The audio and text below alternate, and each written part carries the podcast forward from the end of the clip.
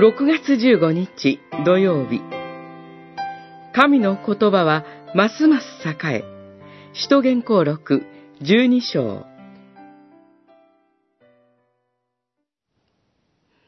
ペトロは牢に入れられていた。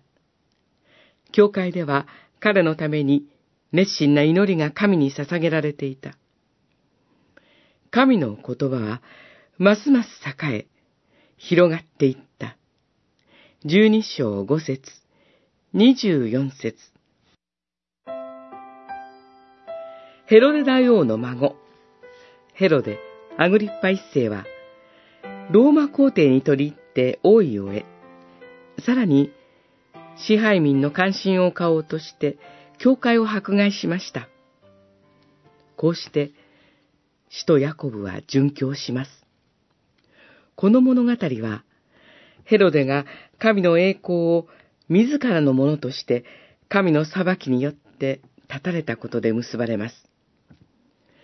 かつて、ヤコブとヨハネは、主イエスに、右大臣、左大臣の地位を願い出ました。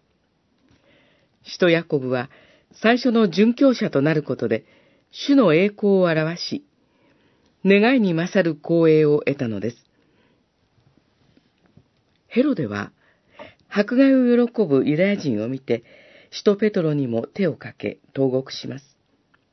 教会は、ペトロのために熱心に祈りました。ペトロは奇跡的に助けられます。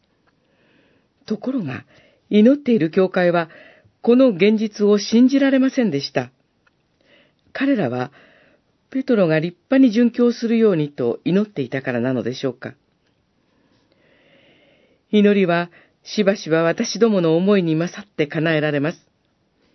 なぜなら、迫害者が倒されるのも、そうでないのも、殉教するのもしないのも、ただ神の栄光のため、神の言葉を栄えさせ、広げる目的によるものだからです。